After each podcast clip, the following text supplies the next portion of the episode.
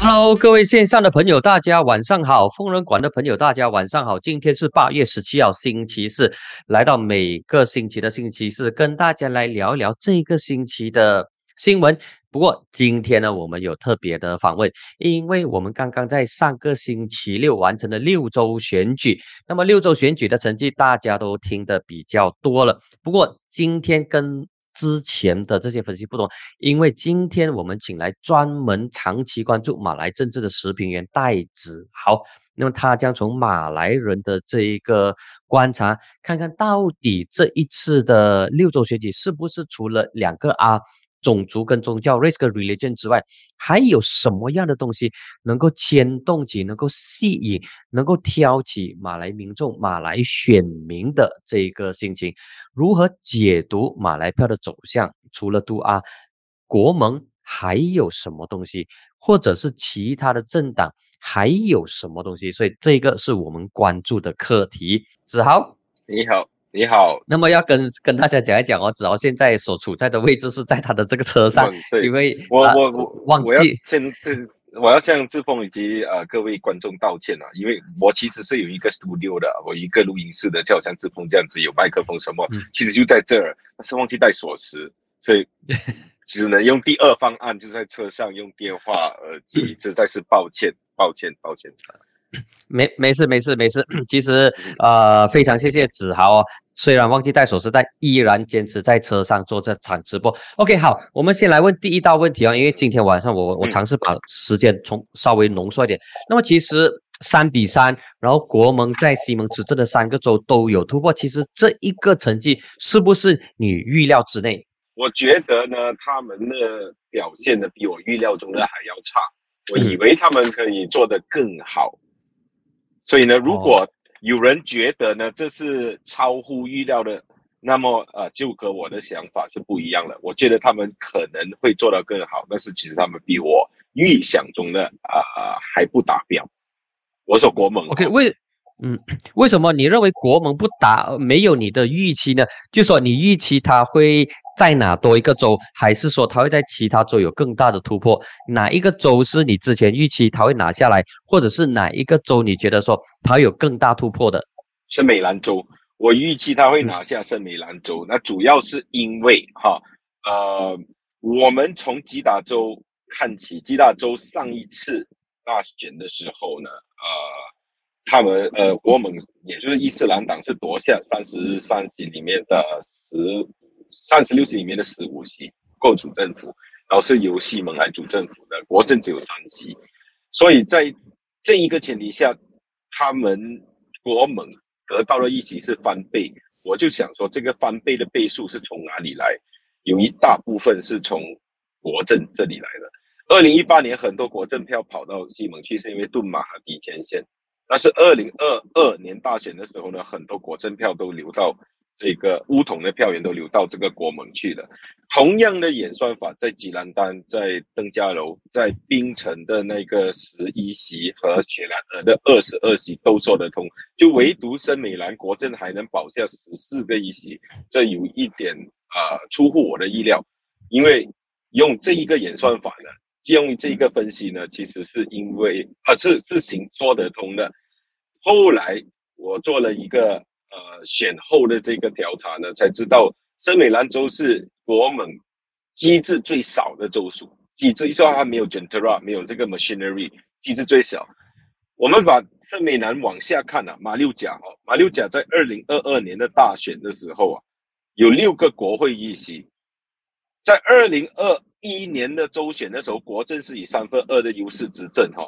但是二零二二年的大选才相事隔一年而已哈，国政吃鸡蛋，三席国盟，三席西盟，也就是说国政的票跑到呃乌统的票跑到这个国盟去呢，呃唯独森美兰攻不破，这就是我预料我我我的分析出了一些小小差差距差误误差。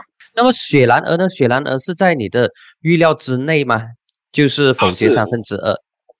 是呃，其实我说显然，而是五十五四十五，在大选前的时候，然后现在的情况二十二席对三十几席，也是只要七席一一翻转的话呢，就是去改朝换代的雪兰莪。啊，很简单，就是嗯嗯，对不起，来请啊，来来来，你请。哦，就是把我刚才的这个分析法呢，每个州属的分析法搬到雪兰莪说是行得通的，只是雪兰莪的非穆斯林选民蛮多。你看国政在雪兰莪只有两席，西蒙呢在雪兰莪也是输了很多议席，唯独行动党保住了差不多全部议席，这就是它的差别了。嗯，不，如果我们来看哈这个雪兰呃，而不是雪兰莪，圣美兰的情况，其实呢，呃，有蛮多的议席，至少有八个议席，乌统是以少过一千票的这个微差多微差的情况之下赢得圣美兰的州议席，那么也可以说。国盟在圣美兰并没有大家想象中的这么弱，只不过他所获得的选票不足以让他拿下一席。说这一个呢是 圣美兰国盟所面对的这个情况。那么说回登嘉楼，那么登嘉楼三十二席赢到完，我这一个坦白讲就有一点让我惊讶。包括阿玛萨伊的这个呃基加，他也会输掉。那么登嘉楼的呃，当然事前就已经知道说，伊朗是占有绝对的这个优势，但是没有想到说他是完完全全的是零反对党，是赢得非常漂亮的。那么登嘉楼它到底出现了什么样的一个情况呢？主要的原因呢是登嘉楼的呃伊斯兰党的这一个州务大臣叫桑苏瑞，桑苏瑞不像。啊，其他伊斯兰党的领袖就是穿这个呃伊斯兰袍，呃戴这个国比亚的，他是穿西装出身，他的这个清新的形象哈，让登嘉楼州的人觉得这一个呃伊斯兰党的州务大臣呢，能带他们走向国政之前走不到的东西。如果你拿桑苏利呢和阿玛萨伊来作为一个人人的比较的话呢，你就发觉到桑苏利是出。吞吐文雅，一个有博学之士，反而是呃阿玛萨伊呢。如果你看他他的那个呃人人怎么说形象啊，形象就有一点像小丑了。所以在这两边这个州大臣人选的比下呢，就比下去了。因为增加楼州在二零一八年才有这个新的州务大臣哦，在此之前的时候是国政，国政换了两个，就是一个就瘦了，换成阿玛沙耶。在此之前的时候呢是。啊，东古罗哈利阿旺是那里的那个州务大臣，再少了莫斯科旋风的加持，所以登嘉楼州的呃也是以穆斯林为主的。登嘉楼除了瓜拉准甘路以外，其他的区都是以马来米人民占绝对优势啊。所以呢，呃，邓嘉楼呢能保住呃国盟能狂胜呢，也不是没有他的原因，而且这也是预料之内啊。预料之内，对对对，OK，好，我们刚才谈到了选后的这种情况哈，那么其实我们来看一看，那么现在最大的创伤者就是最大的输家就是乌统，那么乌统，你的观察，乌统内部会不会掀起一股反扎黑？的浪潮，而这个反扎伊会不会促使扎伊辞职，或者是至少他请假？就像二零一八年这样，面对压力之后他请假。你本身的观察呢，以及你所收到的一些情报，收到的一些消息。所以呢，在这一次周选之前呢，在这次周选之前的时候，我在呃我的专栏以及在访谈的时候呢，都有提及乌统会大败。也这一次的大败也是预料之内的，然后除了大败之后呢，就会引发一系列的推翻扎西，那么主主席扎西的这个这个心境，但是很难成功，因为乌统的机制呢，如果你要推翻一个主席的话，你必须要有呃开一个紧急大会，emergency meet 特大对特大特别大会。而这个特别大会必须要三分二的这个区部呢联名才可以。然后阿莫扎西在上一次大选之前之后呢，就做了一系列的排除异己的这个行为呢，也就是说，当今的领导层包括 MKT 哦，其实三个三个方式开特大，一就是主席召开特大，二就是最高理事会，三就是三分二的这个区部区会呢才可以召开特大。才能扳倒这个呃主席。即使有这一个心境，但是也没有那一个能耐，除非是有一个领军人物。所以我我我揣测呢，这个领军人物呢，可能呢就是西沙穆丁啊，或者是什么艾萨布里啊，或者是呃他的第二把交椅，就是马哈桑之类都有可能。只但是只要这些人不领军的话呢，就很难扳得倒在在阿莫扎西。当然是会有反反对阿莫扎西的声音出现的。不过呃以。多曼就是摩马哈桑的这个目前所处在的相当舒适的位置来看的话，他应该是 没不会有太大的这个可能去挑战党主席，除非是党内已经掀起了一股反扎希的浪潮。而这个所谓的党内呢，并不是可多巴哈 game，并不是那些区部主席，而是其他的领袖。OK，而是其他的这个领袖。那么。乌统内部目前依然是由扎希来劳控，是不是说接下来的三年乌统都会每况愈下？如果还是扎希领导的话，子豪你怎么看？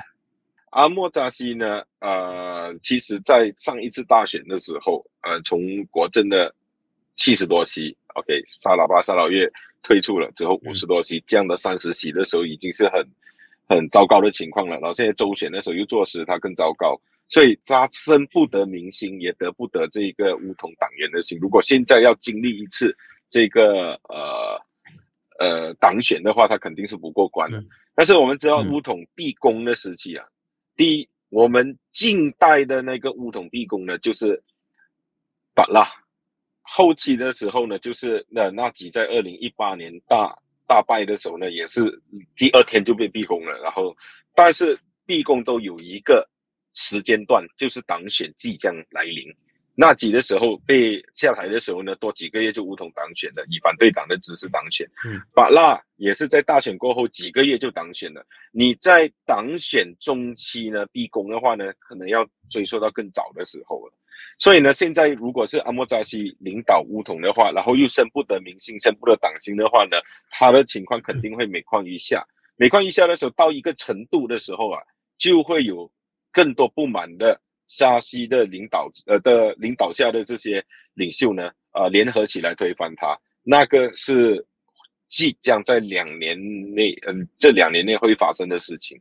如果扎西没有主动辞职或者没有做出更大的改变的话呢，这是肯定会发生的。嗯，那么你觉得说安华？安华会在这一个时候，呃，做出某种程度的这个干预嘛？就是他为了要确保这个团结政府的马来支持率能够在扎希没有担任乌统主席的情况之下继续提升的话，会不会他让呃扎希？比较体面的下台，因为安华也知道说，我相信不仅安华，其他的人都看在眼里，知道说，如果 Zai 还是乌统主席的话，那么在来届大选，乌统只会进一步的滑落，他的这个声势只会进一步的下坡。那么，与其乌统不能够自救的话，就让别人来出手，而这个别人呢，可能就是安华。你觉得这种可能性存在吗？绝对是有可能的，主要的原因是安华他要保住他的相位哈。如果安华要保住相位的话，必须要和这一个政府合作的话呢，那么他还是有选择的。你刚才问到他怎么去干预，其实安华可以通过这个呃他的第二选择，如果是有推翻扎阿阿莫扎西的运动的话，但谁带头推翻？是马哈萨吗？还是万鲁斯蒂？还是甘尼？还是这个三硕，还是呃九呃柔佛的那个曼特布萨，还是西沙穆丁，只要是谁带头推翻，而且势在必行的话呢，安华可以和那个带头推翻扎西的人有一个呃有一个协议啊，一个君子协议呢，就是说，如果你带头推翻，你推翻了阿莫扎西，那我就把阿莫扎西的位让给你了，那有可能因此而保住，同时。国盟那边也会做出一些一些呃 counter offer，一些让新推翻扎西的这个领袖呢，我举个例子，他可以把首相之位让出来，那首相之位是很诱人的一个一个一个职位，然后那时候如果发生了改朝换代呢，就和二零二零年的情况不一样。二零二零年呢，是以跳槽的方式，我说的这个喜来登行动呢，是以跳槽的方式背弃这自己的选民，来这个改朝换代。但是如果国政和沙巴沙劳越政党与国盟主政府呢，他不是背叛选民，因为人民选的是国政哦，那三十个议席和沙巴沙劳越哦，他们选的是国国政的和沙沙盟哈。一说这个沙门和国政呢，是随时随地都可以与另外一个政府呃另外一个政党组织政府，而且是没有被背叛，因为在大选前的时候都是三角战，我没有和你一起合作。现在这六州选举呢？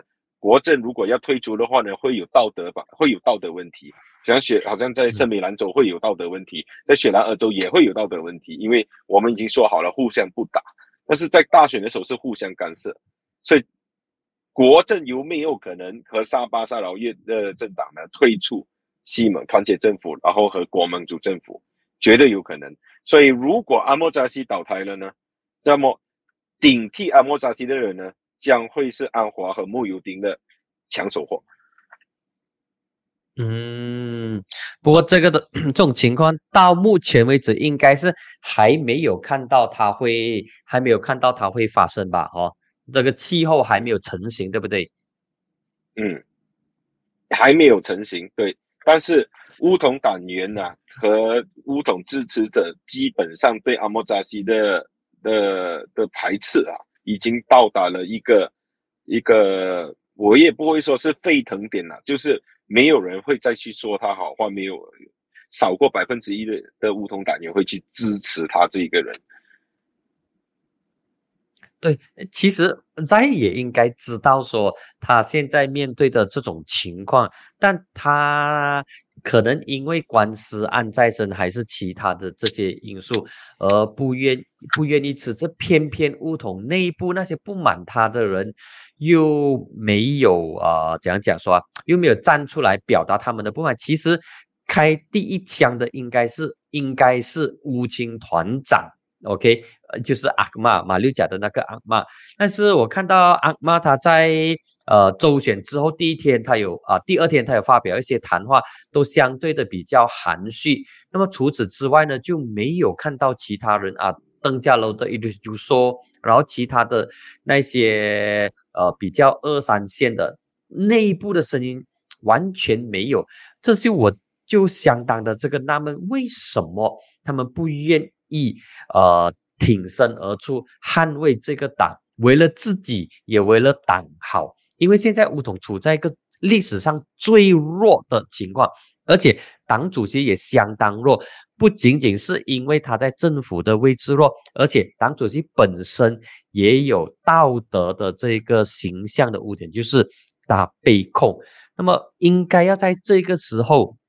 掀起一股救党的热潮，如果是啊其他政党的话呢，就会有救党委员会之类的。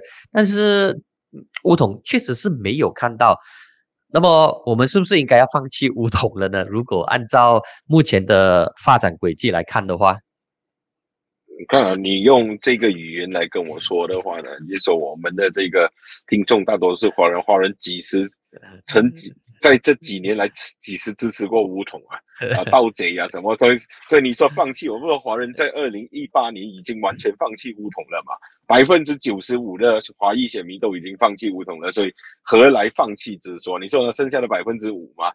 还是剩下的百分之四嘛？如果你是剑指这百分之四的话呢，那那他，哎哎，子豪又不见了哈。他又不见了，应该是 OK，OK 来又回来，抱歉。所以呢，如果你要禁止这百分之四的人，他支持乌统有他的理由。但我告诉你，你刚才问的问题是为什么乌统内部没有开炮啊、救党什么之类的？我告诉你，最有可能开炮的人哈，我把他们名字给列出来哈。凯里，嗯，伊山姆丁，夏利亚被开除了，嗯，丹斯利安瓦穆萨，嗯，那个呃诺欧玛，这些人都。到哪里去都早早就被开除了，早早被踢走了。所以你说可能会带头的或者被冻结了，你说会带头的人都已经被清除了，所以谁还要带头啊？都是我的人啊！就好像就好像蓝志峰，你你你你带这几个人，你带着你的小弟们呢，呃，成为了疯人馆的领导层，都是你的小弟。可能我本来跟你是一个合伙人，你把我赶走了，谁还要挑战你的权威呀？都是你的小弟啊。所以呢，现在乌统呢是以人为主，乌统一直以来都是以人为主，然后。也就是说，乌统的党员领导层看我喜欢这一个领袖啊，我就跟随着他，即使他有什么不好的地方，我都稍加包庇。只等到下一次党选的时候，跟我没有利益了，我就把这一个人换走。所以一般上哈，都是当才当权者呢那个权利，你不放的话呢，都是会有跟随者的。杜马哈迪。被挑战到最严重的时候呢，就是这个呃，一九八七年被登古拉扎利挑战一半一半哈，就把乌孔乌统给弄垮了。一九四十六年成立了乌统，在一九八十八年的时候没了，然后马哈迪成立了这一个乌诺巴路，阿姆诺巴路最后把那个巴路拿掉。记得乌统今天是一九八十八年成立的，然后如果不是在二零零一年他二零零二年他主动要上位的话呢？我看他也是做到蛮久一下。二零零八年大选失利的时候，宝拉也是被被逼被逼下台。如果他没被逼下台的话呢，那么他他本身的支持度呢，可能还会保持。总是会有一帮人在支持你，总是会有一班人呢盲目的跟随着你领导。就好像公正党的安华，安华不是一个圣人，也是有做不好的，也是有一些 mistake。穆尤丁也是不是一个圣人，也是有一些 mistake。端固禄、林冠英、陆兆福，或甚至是魏家祥，都有好都有不好。但是你是追随者的话呢，你一般上只会看到好的那个部分，不好的你就啊这边进这里出，当成没事。这一个情况呢，在 Bosco 旋风的时候呢，看到由由于看到更加清楚。沃斯库是不是一个圣人？纳吉是不是个圣人？他绝对不是一个圣人。他有没有贪污腐败的丑闻？有，有 1MDB 享誉全国。但是还是有一帮人会去支持他。这帮人的心态，嗯，其实别人这一帮，我我们这一帮人的心态哦，都是当你认定一个领袖的时候呢，你就包庇，爱屋及乌。所以呢，乌统就是有这样子的一个情况。不要讲乌统，国盟也是这样子的情况，西盟也是这样子的情况。我们很少看到马来西亚的一个政党，因为领导人有污点啊，所以呢，在这一个前提下呢，如果是以党为主呢来撤换掉一个领袖的话，除非是有人带头逼宫，除非是要靠近党选，除非是呃这个靠呃就就这两个情况呢下呢，一般上很难撼动到。阿莫扎西的地位了。那么，呃，我们就把扎伊哈米蒂跟乌统放在一旁，我们来关注最大党就是一党。那么一党是大赢家中的大赢家，或者是大赢家中中中的超级赢家。那么一党接下来他会不会往更加保守的方向前进呢？还是说他已经取得了他要的这个成绩？那么接下来？他会往相对比较包容、比较中庸的路前进，你怎么看呢？要走包容、走中庸，他得夺下了政权，他才有这一个动力啊。现在他还没有那个动力，他要的是马来票，然后这些马来票只要稍微不慎，像伊斯兰党也会失去这些马来票。伊斯兰党不是没有失去过政权的，吉打州在二零零呃八年的时候是伊斯兰党执政，他是安的民联。然后二零零二零一三又回到国政，二零一八又去到西蒙，所以呢，伊斯兰党也有尝试过失去政权的滋味。登加楼州也是一样，所以伊斯兰党呢现在是比较专注，专注什么呢？专注就是我无为胜丑闻，虽然有为胜无为，但是无为胜丑闻。我要建立我要建立一个呃回教国，伊斯兰伊斯兰以伊斯兰为主的国家。然后我必须要有这个国家的政权，当拿到了政权，我才跟你谈中庸。所以现在拿到了政权吗，还没拿到政权，还没拿到政权的时候，你就发觉到安华和穆尤丁、和努如和和安华在比较谁更加亲伊斯兰，谁更加亲马来人。就好像吉打州务大臣在你呃去年前年的时候呢，就把这个更新买万字的那个执执照的那个更新呢，就给免除了。也就是说，你不能再更新你的万字的执照。其他州其实赌博就只有万字，没有赌场哈，不像彭亨州这样赌场。而安华呢，对应的就是呃这个所谓的二十二次开采啊，减至八次。你看啊，一上任啊，新官上任的时候呢，最第一个宪政啊，通常都是对他来说是非常重要的宪政。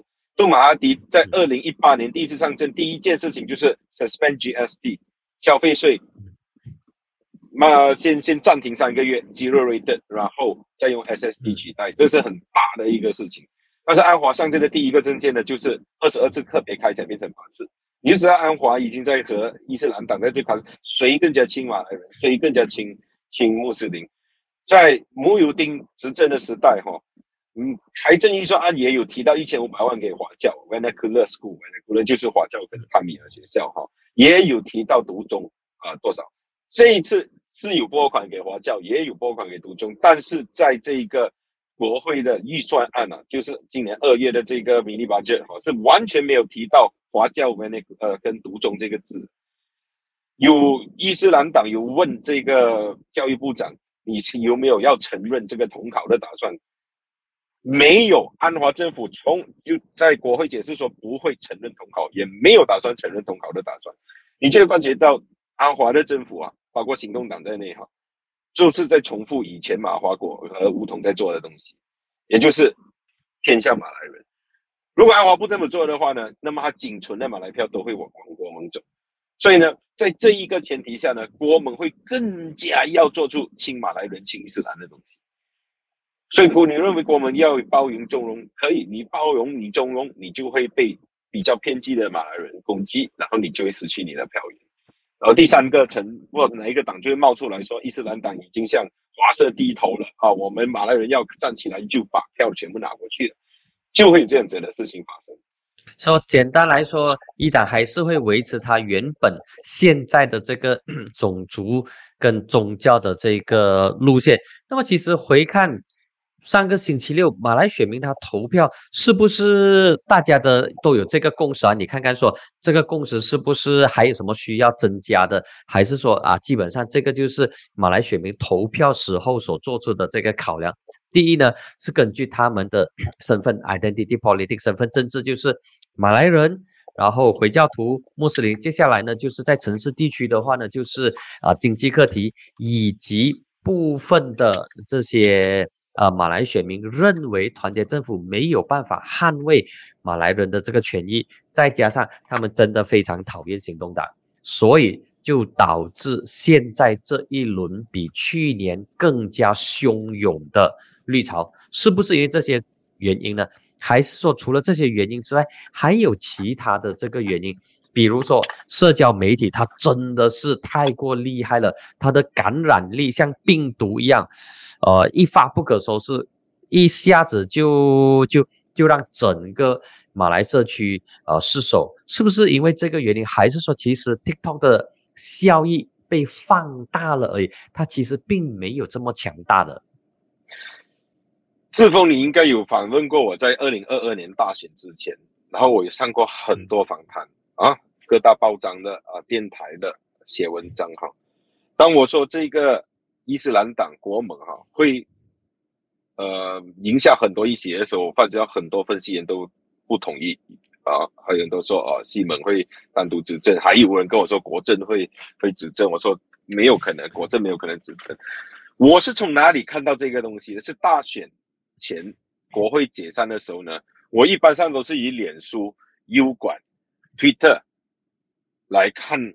政治分析，然后做我的这个 random random sampling，在中立的网站拿几个 comment，第七每第七个 comment，每第七个贴文，每第七个评论，第八个评论，然后就跳跳跳，然后来来来来，以一个非常节俭的方式，也不花钱的方式来了解民民民生的哈，尤其是马来人的名声哈。后来我看到了抖音，我看到了 TikTok，而且那个 TikTok 的 mention 啊。是很恐怖的。当我在第我在开始研究 TikTok，也就是国会解散的不久后啊，几天后的时候呢，国盟的浏览率已经上到亿呃十六亿了，西蒙的才八千万，国政的才呃三千万，呃，也就是说国盟的这个游览率啊是西蒙和国政的倍数哈。那这些人是什么人？这些是马来青年，马来青年都是以 TikTok 为主。你看到很多华裔呃 UP 主啊，或者是 TikTok 的这个网红啊，要卖卖产品的时候，都是开始在都是用马来语来卖的，在脸书的可能用华语来卖什么，你就知道 TikTok 的市场是马来市场。Triggering factor 是什么？Triggering factor 有两个、两个、三个节奏啊。第一个节奏呢叫做 Boss School，m o s c o w 旋风呢，就是把年轻人从厌恶政治。到喜欢政治，然后他们年轻人呢，马来年轻人喜欢政治呢，不是以政党，不是以呃方向，而是以哪一个英雄式的人人物，我就要支持他，我就追随英雄式的人物哈。所以一开始的时候，很多马来年轻人是支持南吉。为什么羊群效应？我看到他支持，稍微了解政治的人就告诉他说：“哎，Bosco 来了，Bosco 来了。”然后就在他的脸书，在他的什么就点赞，点赞率很高。然后来的时候全部要争先恐后的拍照。哦，你看到我拍到了，我和纳吉拍照。所以那 Bosco 旋风呢，把年轻人带从完全不理会政治到稍微有兴趣。这是第一个发萨，第一个 phase，第一个阶段。第二个阶段就是 Undi 十八和 Automatic 自动选民登记，所以把这一个选民册呢，一下子暴增了百分之三十的选民，而百分之三十是左右一半选情以上的这一个人数哈。而这一些多出来的选民呢，其实他对政治不理解，但是给 Bosco 带进来的时候呢，Bosco 一下子就。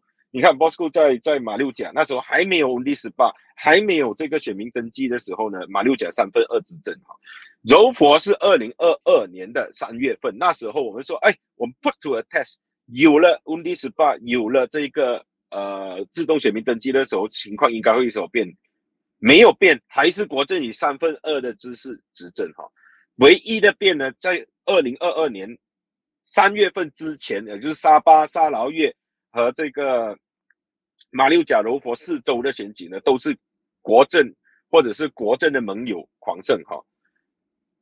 直到二零二二年的大选，也就是纳吉没有在，纳吉一坐牢的时候呢，这一班马来年轻人呢就要找新主，我要找新的英雄。刚好穆尤丁就是 Bersih Stabil，而且还做过首相，我还给过 vaccine，我还出过 Bandan Prihatin 的 Gara 派遣。我还让你们拿呃抽取你们自己的那个呃公积金，我还让你们派派这个 food basket，所以就赢得了阿爸这个称号。能把阿爸压下来的只有 Bosco 而已，所以阿爸一下子就成为了英雄。所以这些新进的马来人呢，年轻人十八岁的自动登记的呢，我的 primary 我的第一资讯来源是 TikTok。然后 TikTok 全部人一向一面倒的支持阿巴，为什么？第一，国政贪污腐败，西蒙不抛把不不偏帮马来人，他以华人为主了。然后国盟 Verse Stabil，我们有阿巴，阿巴对人民有功劳。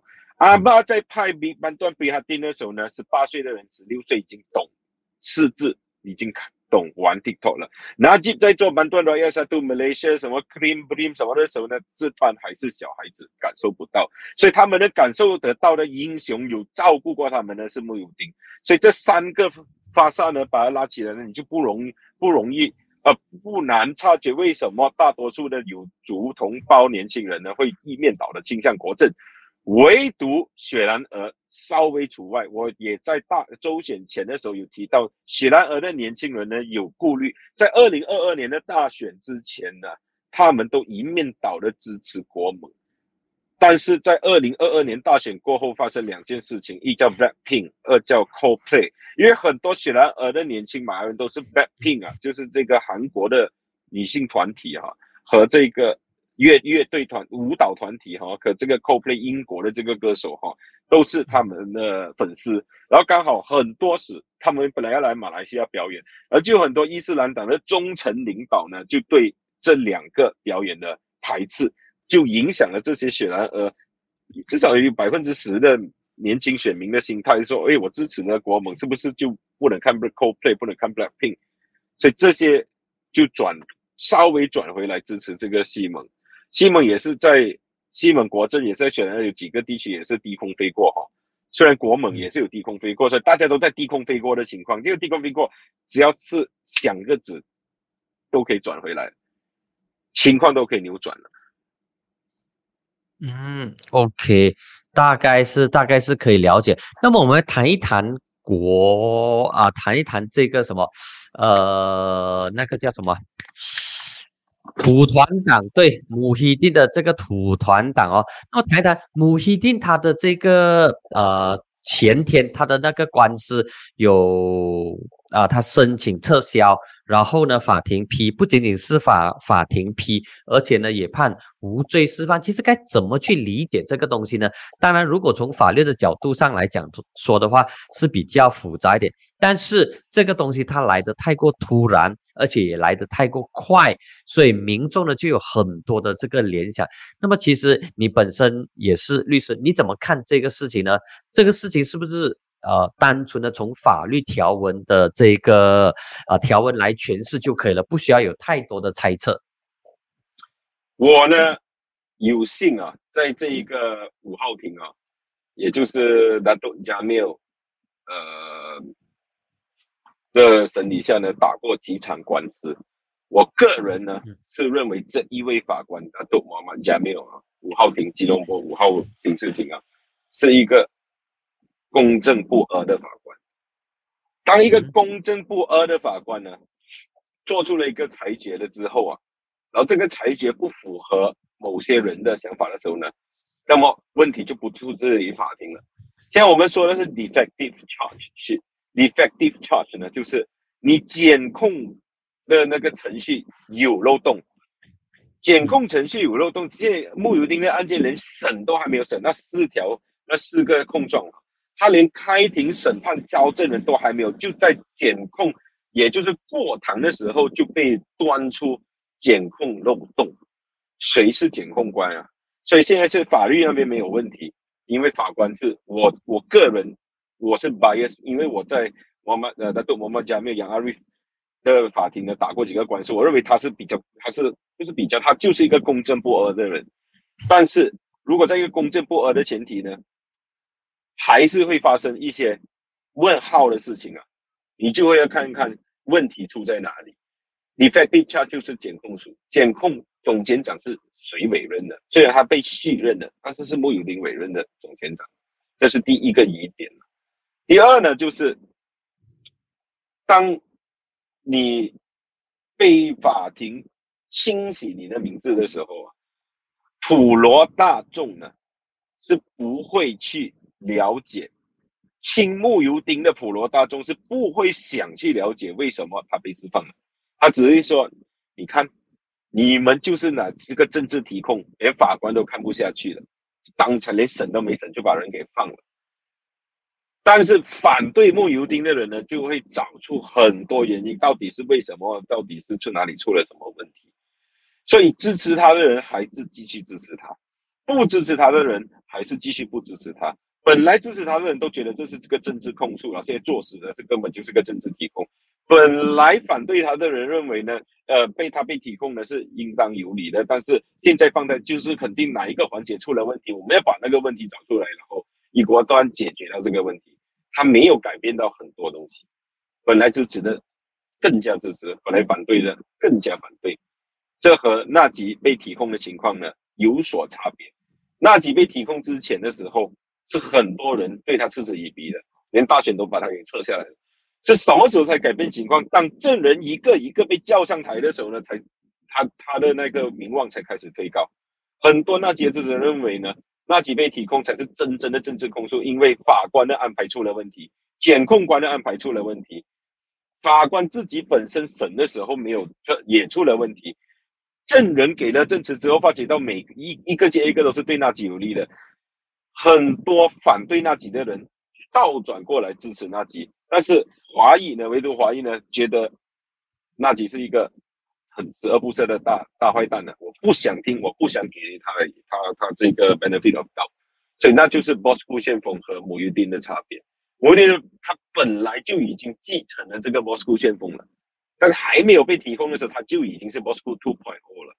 所以现在呢，呃，他被释放呢，其实对已经支持他的人或者反对他的人呢，没什么差别。然后中间选民，这里没有什么中间选民了，已经要么你就是国盟，要么你就是呃西门国政。嗯，OK，好。那么呃，穆尤丁以及他的这个土团党，接下来他会不会处在一个呃相对比较弱的地方？就是说，如果跟一党在一起的话，因为一党现在已经是。可以说是土团党的三倍了。从他的议席，从他的党员人数来看，那么穆希丁会不会说是处在一个弱势的位置呢？就是在国盟里头，尽管穆希丁他是国盟的主席，那么我看到一个 呃蛮搞笑的一个比喻啊，就是说现在其实主导。国盟的应该是一党，因为一党是国会最大党，但是一党的主席又不是国盟的主席哦。然后呢，另外一方另另外派呢就说：“哎呀，其实你们也不需要这样看一党了，就像呃这个西蒙这样咯，在西蒙里头最大党拥有最多议席的是行动党，但是行动党的秘书长并不是西蒙的这一个主席，而西蒙的主席是公正党。那么其实呃国盟的情况是不是说？”由一党来主导呢？方向是由一党来主导，但是执行呢是以国国盟三三党一起来主导。一党呢会慢慢慢慢的失控，现在他们还没有失控，现在还是全心全力跟着党最高领导层的意愿走。当开始出现了分歧的时候呢，你刚才所提的东西就可能出来了，就会有一部分说我们应该以一党来主导这个这个联盟。但是呃，端古鲁哈利亚旺呢，他的声望啊，在一党呢是很高的，所以呢，他还是可以做到一言堂的这个地步。而他认为呢，一党的方向应该是，只要哪一个政党是为了伊斯兰、为了马来人，我就愿意跟他合作，无论是乌统也好，无论是阿曼纳诚信党也好，无论是土团党也好，而他必须把这个大气啊放出来。很多时候你看到阿莫扎西，你看这样少的情况，他都被委任为副首相了。啊，沙布劳叶也出了副首相，大家都抢着当官。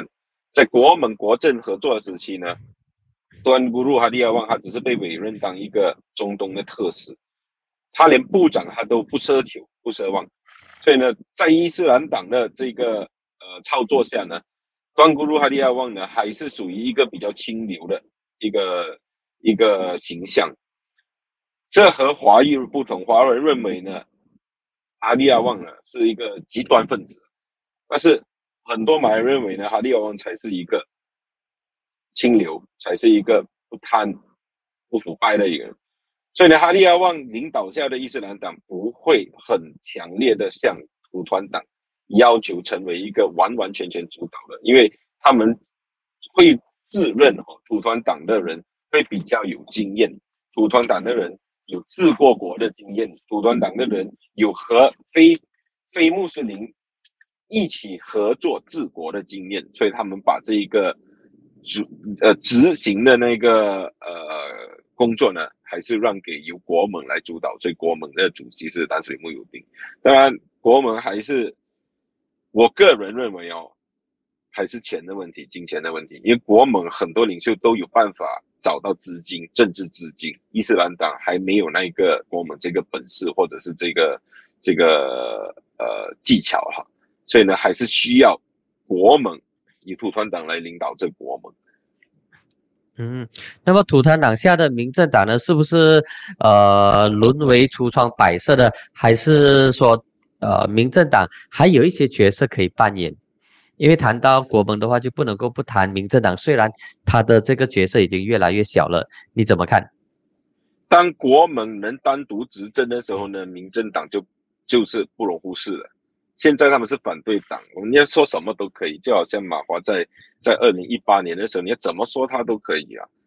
但是他当执政党的时候呢，嗯，你可能很多人就会去。敲敲这个民政党大楼的这个，哎，我们可以不可以约见主席？可以不可以约见署理主席？等等等等的。所以今天你可以对民政党穷追穷，怎么说？要穷追猛打算，穷追猛打，但是有一天国盟执政的时候呢，你还是得敲民政党的大门啊。那么其实这里还有另外一道的这个问题哦，就是呃，接下来短时间内，就是说，如果我们以两年的时间来算的话，那么这两年马来西亚的这个种族的这个关系，就是族群的关系，是不是说会各走各路？它就延续了。这个投票的倾向，就是华人或者是非马来社会呢，就支持一窝蜂的，或者是 all in 去西蒙去团结政府，然后呢，马来人方面呢就 all in 去到国盟，会不会出现这种两极化的情况？已经发生了吗？已经在发生了，不用说，呃，两年这一次的周周选举呢，马来马来人给予国盟的票源呢，可以上到百分之八十了。华人给西蒙的票源可以上到百分之九十五了，印度人还一半一半哈，所以已经是分化的这个投票方式了。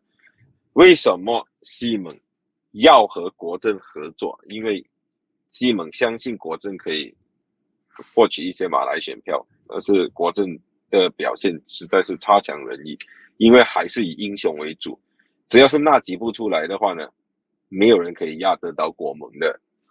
的那个扩张啊，所以呢，马来人还是会越来越支持国盟，他没有返回来的这个，没有返到西蒙或者是国政的这一个动力，没有原因，There's no reason，除非这两年安华能把马来西亚经济搞好，把马来西亚经济弄得比以前更出色，大家有饭吃，有工作，百货呃不会。不会百百物奔腾啊！我们就说什么那个 inflation 啊，嗯，物价高涨了。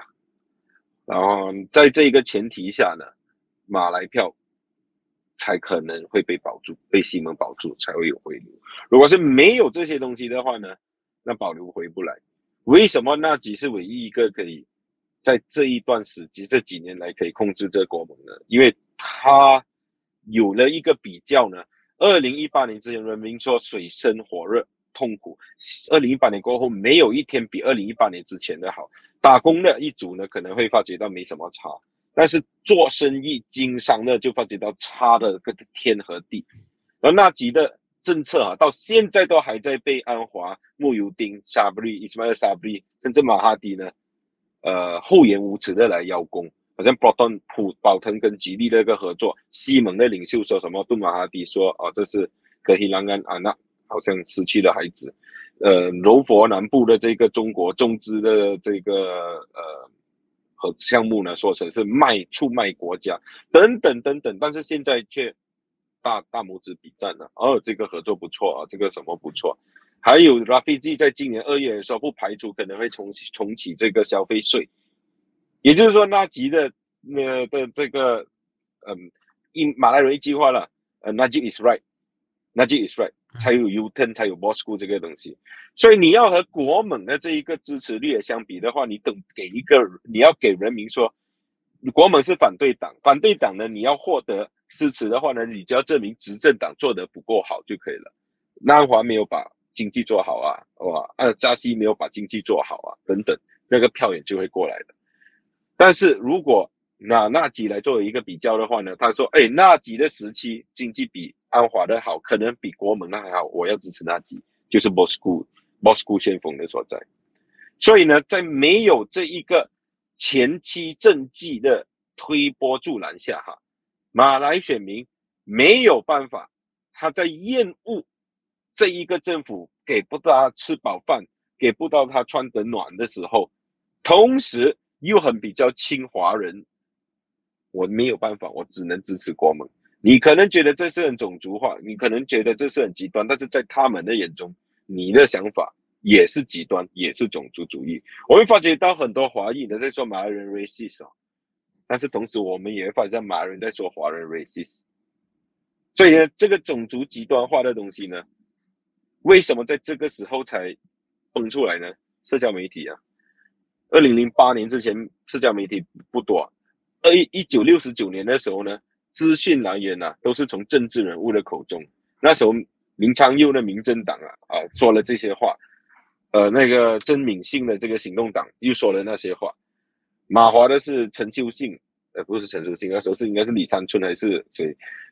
东东姑阿杜拉曼，没政治消息来源都是从政治人物的口中知道。但是，一九六几年之后呢，啊，就发生了五一三事件啊等等事情呢，就受到严重的管控了。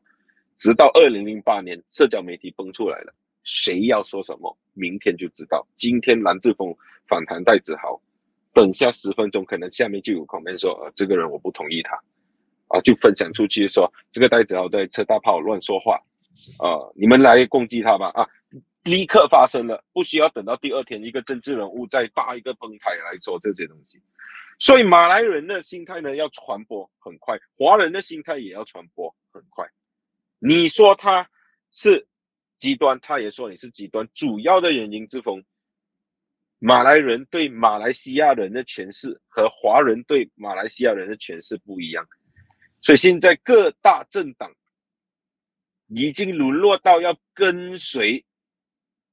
极端的诠释，国门跟马来人诠释，西蒙跟华人诠释，国政两头不到岸，穆大要重重新注视这个东西，所以我对我个人呢是对穆大抱有很大的期望的。我觉得他们这次出来参选，不但不是搅局哦，而且是一个 statement to be made。每一个选区虽然都失去按规金，但是都有至少上千张票。穆大现在在显然尔的情况就是伊斯兰党。二零一八年在圣美兰州的情况，二零一八年伊斯兰党在圣美兰州呢是在保住安贵金的边缘，然后今天有五个一级的。穆拉今天也是在保住安贵金，他开炮打西蒙，开炮打国政，开炮打国盟，他要独立出来了。所以我对穆拉是抱有希望的。穆拉将会重新给马来西亚人做出一个 balance，一个平衡的诠释。之前的诠释呢？国政的诠释是稍微有平衡的，只是社交媒体把这个平衡给打烂了。关于马来政治，特别是这个两极化的，我觉得说我们需要多一集来特别的来讨论这个课题。那么如果可以的话呢，我我觉得我希望可以用马来文请子豪，然后再加多一个马来年轻的这个呃食品员一起来讨论这个课题，就是有。马来人的这一个视角，不然的话，我觉得华人社会的那个同文层太过厚了，来来去去都讲的观点都差不多一样，没有太大的这个差别。那么，我觉得需要多一点不同的视角，特别是呃马来人的这个角度，有族的这个角度，能够让我们打开。打开这个认知，说这个是期望可以办到的。好，今天非常谢谢子豪，呃，在车上办。那么下一次请你来的时候呢，就是要在一个 proper 的这个 studio 了。好，今天非常谢谢子豪，抱歉，好，谢谢。那么也谢谢各位线上的这个朋友，我们下星期再见，晚安，谢谢子豪，Thank you。